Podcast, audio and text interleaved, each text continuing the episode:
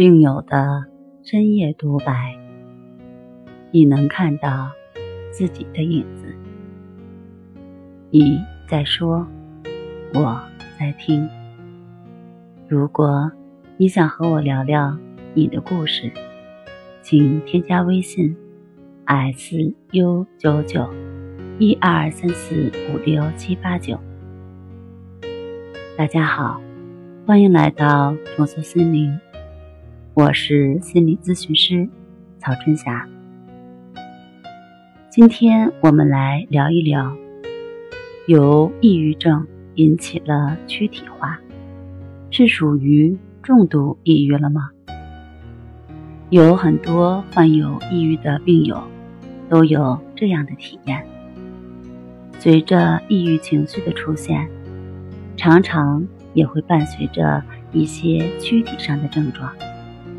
比如失眠、头痛、头晕、耳鸣、脑鸣、肠胃不适等。有一名病友问我：“老师，我前几年患过抑郁症，当时情况并不严重，没过多久就好了。两个月前，家里发生了一些变故。”自己一下子承受不住，抑郁症又复发了。这一次比第一次要严重的多，开始出现了头晕、全身无力、胃酸，还有耳鸣等躯体症状。那我想知道，出现躯体症状时，这个程度是达到了抑郁症的哪个阶段？是不是说明？已经是重度抑郁了。对于他这个问题，我们要有一个正确的认识，并不是说有了一些躯体化障碍的出现，就代表是重度抑郁。那么，有一些轻度的抑郁患者，也会出现失眠、肠胃不适的一些表现。我们不用过多的。去分析这些症状，到底是到了一个什么阶段、什么程度？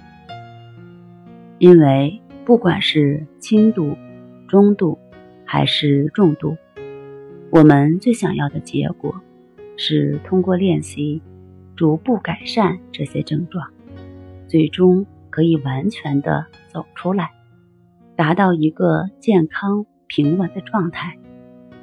当通过持续的练习，抑郁的情绪得到改善，那么这些由抑郁引起的躯体化障碍自然就会消失。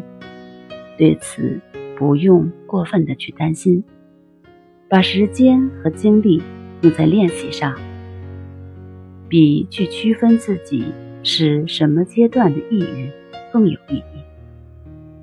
好啦。今天就和大家分享到这儿，那我们下期节目再见。